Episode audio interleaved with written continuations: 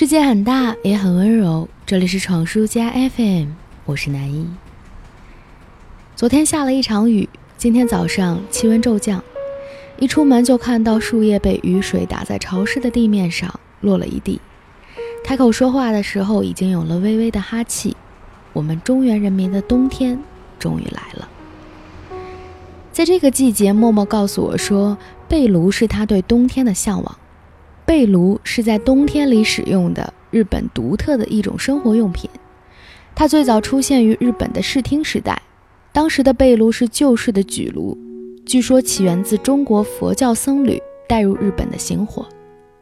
江户时代中期开始出现放置式的举炉，第二次世界大战之后，随着经济开始发达，使用红外线发热的电动举炉开始普及，成为了主流。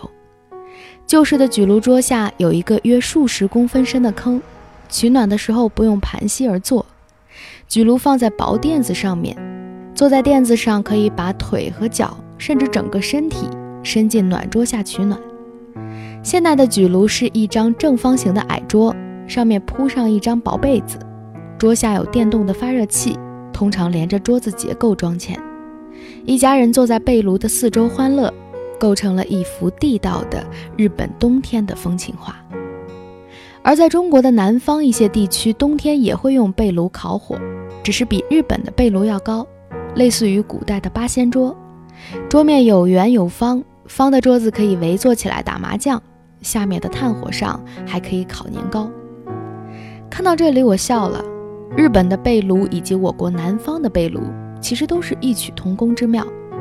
在天寒地冻的季节里围坐取暖，这是冬天里的一大乐趣。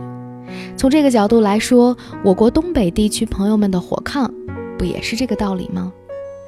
盘腿坐在小桌周围，土炕烧得火热，用不上什么被子，烫一壶二锅头，置换了日本的温清酒，酸菜白肉炖粉条，代替了东洋的寿喜烧，滚烫的锅吃得额头出了细汗。菜品不同，但其乐融融的氛围大概没有什么差别。这两个画面隔海相望，是两种风格不同的冬季景象。我是一个地道的北方人，冬天就是寒风呼啸，但一进入室内就是暖和的热空气。